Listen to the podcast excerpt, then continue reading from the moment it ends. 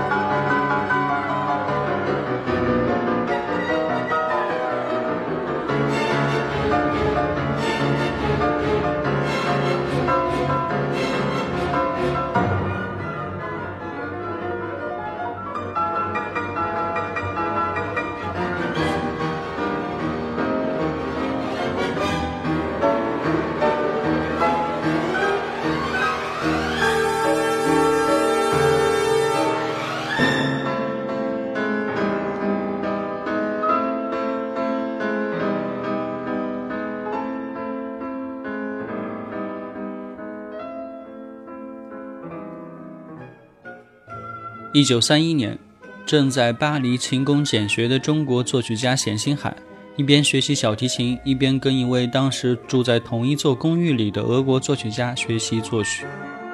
这位俄国作曲家经常帮他修改作品。等到一九四零年，冼星海到苏联之后，再一次见到了这位老师，他就是我们今天节目的主角——作曲家谢尔盖·普罗科菲耶夫。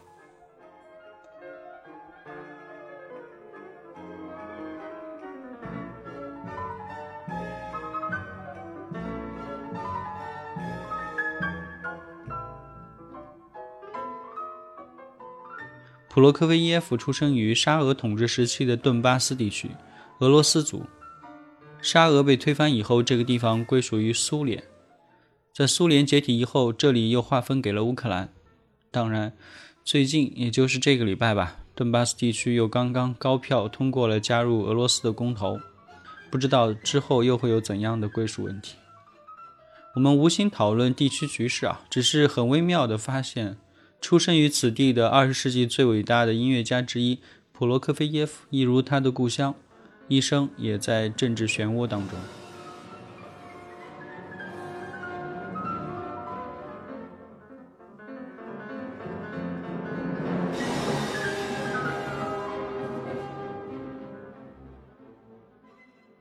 普罗科菲耶夫说起来，应该算是现代人最熟悉的作曲家之一了。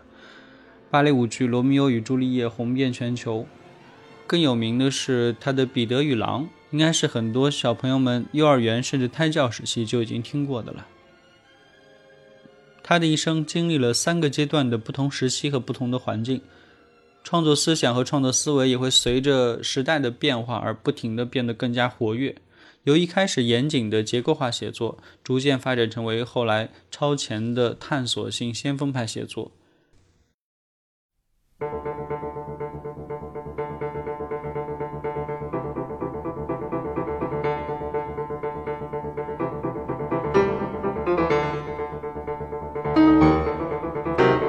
第一阶段是二十七岁以前，也就是一九一八年以前。早期的写作风格变化不定，有一定的探索性质。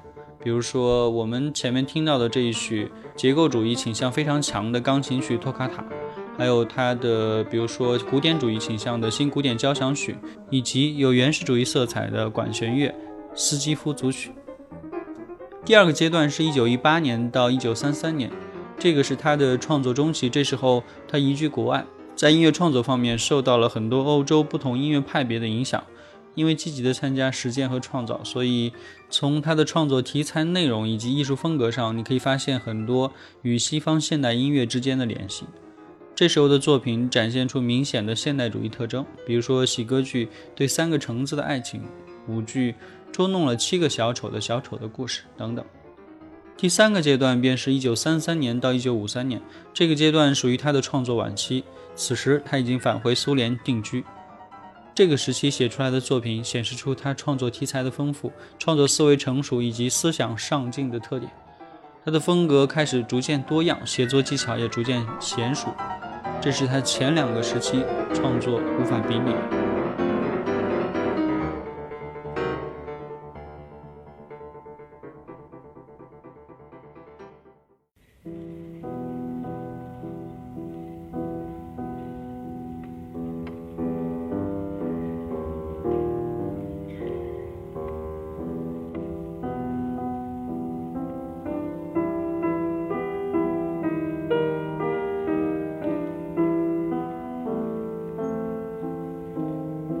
一九三三年，因为革命而离开俄国的普罗科菲耶夫回到了苏联。一九三六年正式定居。莫斯科的剧院生活给他带来了诸多的创作灵感。他为天才小提琴家大卫·奥伊斯特拉赫写了两首小提琴协奏曲，又为钢琴家里赫特和吉里尔斯分别写了钢协。那个阶段，他算是在享受归国特权阶层的生活，有舒适的公寓和乡村别墅。之后，在斯大林的第一次清洗当中，他眼见认识的朋友消失的越来越多，胆小的他为革命二十周年献上了一曲大合唱，为斯大林的六十大寿献上了生日颂歌，在各式的面子工程创作中写了无数的赞歌。在国外，他被塑造成官方宣传员，但是外国人不知道的是，他的第一任妻子以及两个儿子当时正被关在西伯利亚作为人质，换取他的合作。在斯大林的第二次清洗中，他受到公开指责，被剥夺了工作，在几近饿死的情况下，写下了最后一首奏鸣曲。钢琴家里赫特曾说过，此曲写的是一个失去平衡的世界。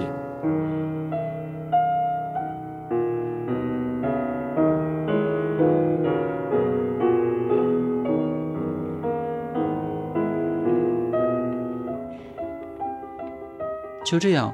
因为他对斯大林的冰冷拥抱，普罗科菲耶夫在西方世界算是毁誉参半吧。他一生写了七部重要的交响曲，第一和第五交响曲是常演的曲目，五部钢琴协奏曲，第三和第五经常亮相，十部歌剧，九首奏鸣曲等等。普罗科菲耶夫跟肖斯塔科维奇还是不太一样的，他没有那么的容易引起争议，他的音乐中没有隐藏的什么密码。它只有丰富的旋律以及张扬的创造力，充满活力的旋律线条啊，是普罗科菲耶夫音乐的最大特点之一。它的旋律线条非常的立体交错，音乐形象给人一种非常深刻的动感，让人听了之后充满了新鲜感，不会感到疲倦。西方的古典主义旋律往往是以和声结构为内涵进行主导的，但是普罗科菲耶夫采用的是调式旋律。它与西方古典音乐最大的区别在于，简单来说呢，普罗科菲耶夫更像是歌唱型的旋律，而西方古典乐的旋律呢，更偏向于大小调注释和声的结构化旋律。他非常善于运用变化音，使调式富有色彩，使旋律更加生动，听起来幽默而又富于变化。他是一位不折不扣的旋律艺术的大师。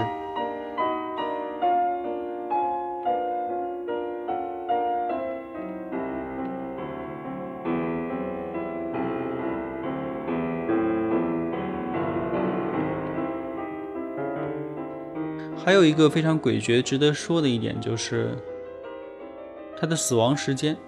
一九五三年三月五日晚上八点，谢尔盖·普罗科菲耶夫在莫斯科的工坊里死于中风。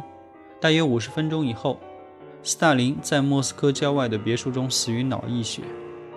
统治者和艺术家因为死亡被联系在一起。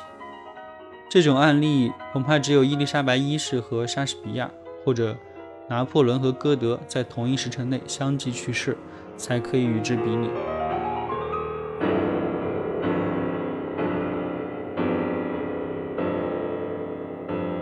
普罗科菲耶夫的葬礼上没有鲜花，因为斯大林的手下把那个冬天所有的花都摘走了。悼念者也少得可怜，不到四十个人，因为全国的注意力都在领袖身上。普罗科菲耶夫死后三天，消息才传到西方世界，然后又等了三天才上了《真理报》。不过，总有人听到风声，在斯大林棺材边演奏的弦乐四重奏，忍不住哭泣。是为。普罗科菲耶夫。